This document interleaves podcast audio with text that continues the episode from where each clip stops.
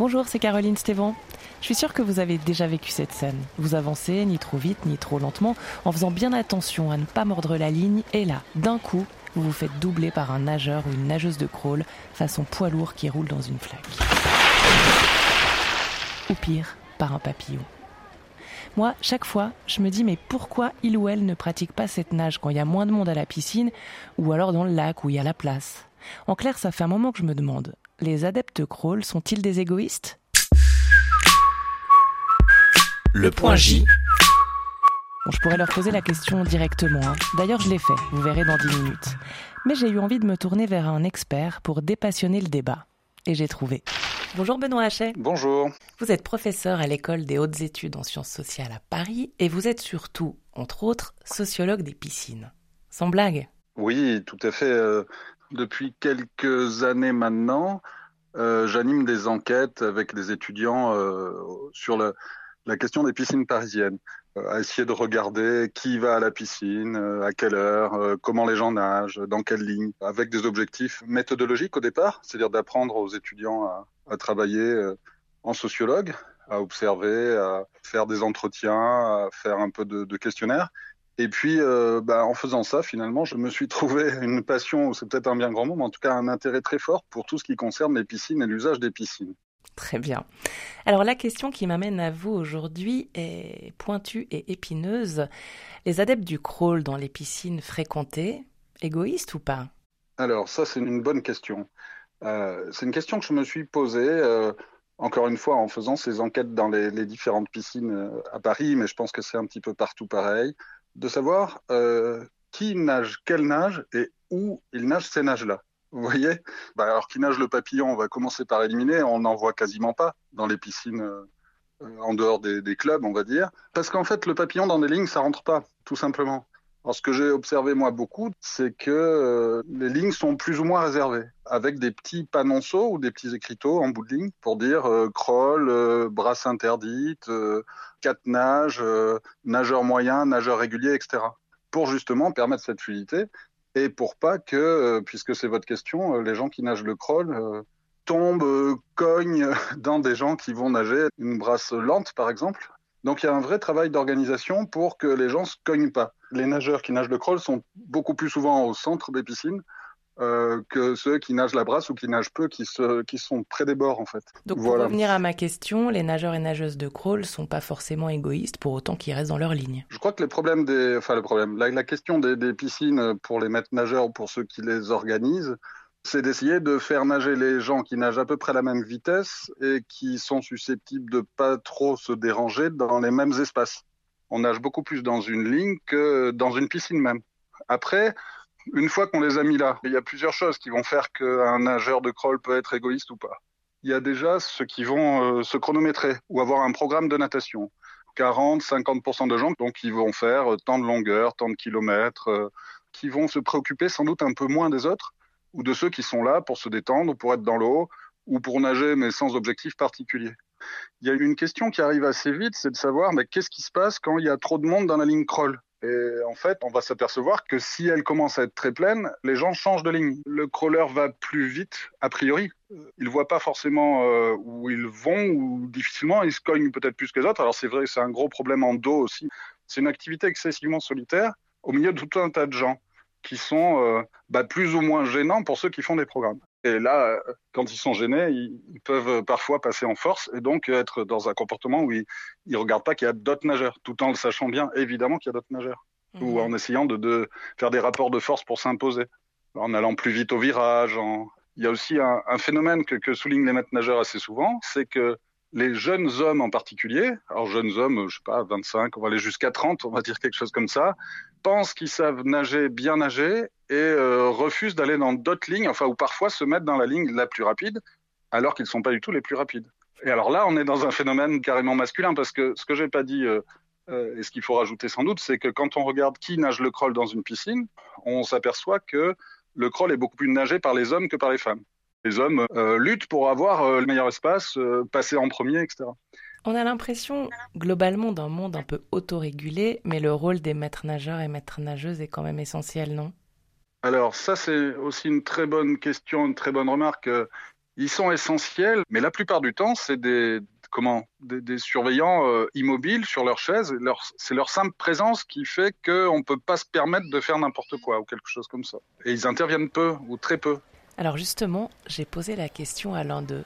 Bonjour, je m'appelle Christian Lenny, je suis le responsable des piscines de Puyi et aussi le président de l'association romande des maîtres de bain. Alors nous, à Puyi, nous avons cinq lignes, deux tortues, trois dauphins.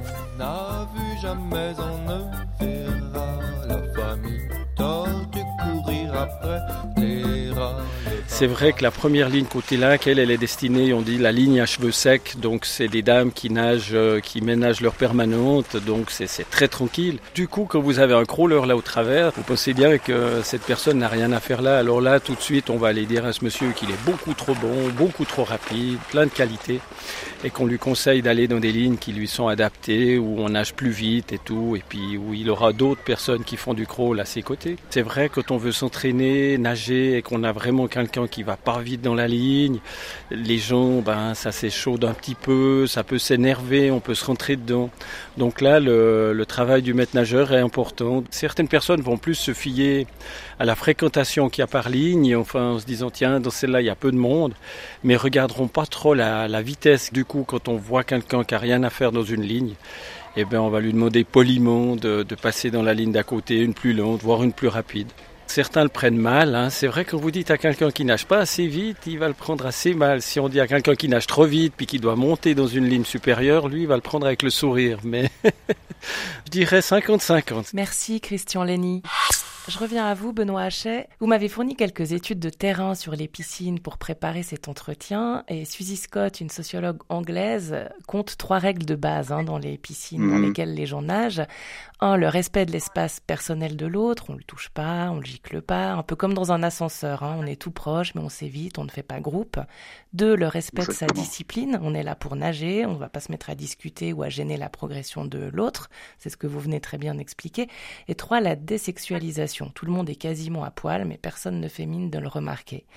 C'est un peu ce que vous avez observé aussi ou il y a d'autres éléments importants? C'est vraiment les trois règles qu'on retrouve. Euh, en fait, dans la piscine, tout le monde est quasiment nu, mais tout le monde fait comme s'il n'était pas nu. En fait, un des premiers points, c'est de désexualiser les relations parce que sinon plus personne peut nager. Donc il y a une, distanciation très forte, un tabou des regards trop appuyés. Après cette année, j'ai fait un, un, travail particulier, enfin avec des étudiants sur sur la drague à la piscine. Et quand on regarde d'un peu plus près, s'il y a des, phénomènes de drague qui sont très très généralement, voire euh, exclusivement des hommes vers les femmes, qui sont plus ou moins discrets, plus ou moins entrant dedans.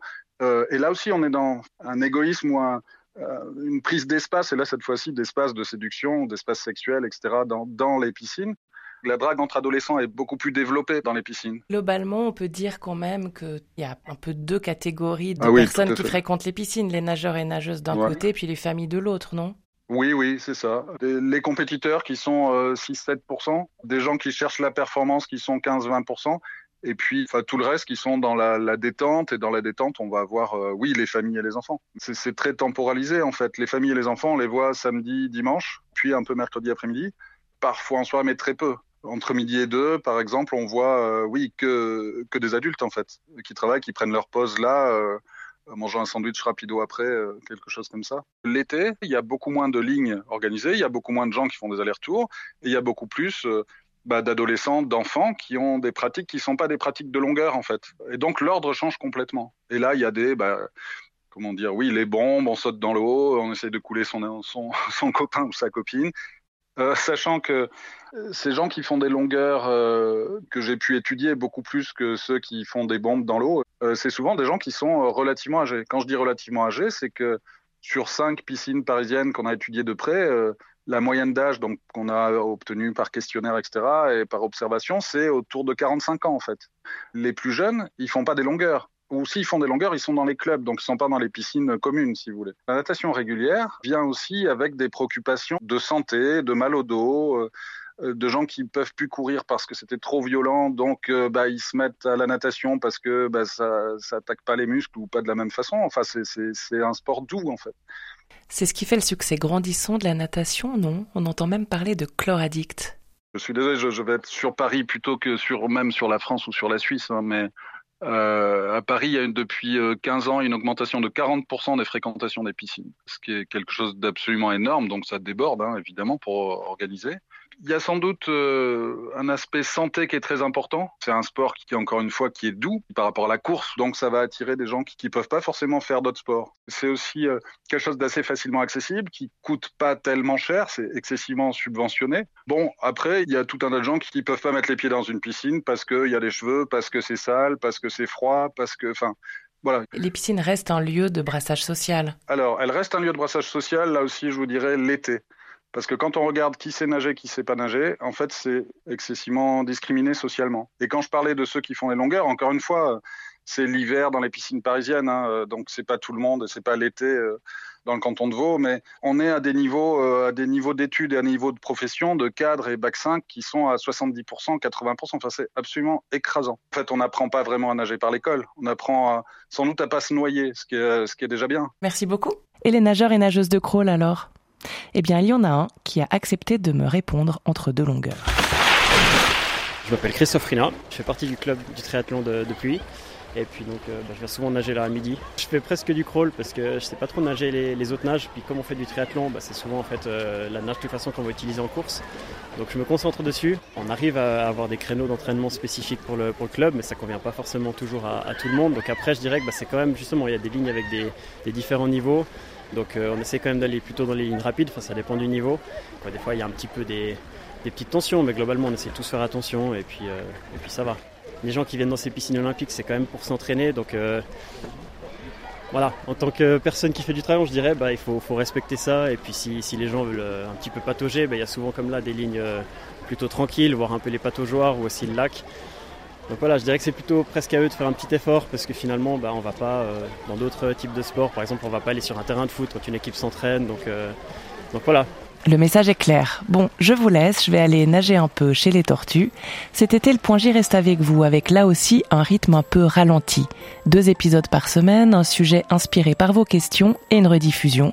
Et on se retrouve le 30 août avec un rythme dauphin. D'ici là, bel été à vous. Le point J.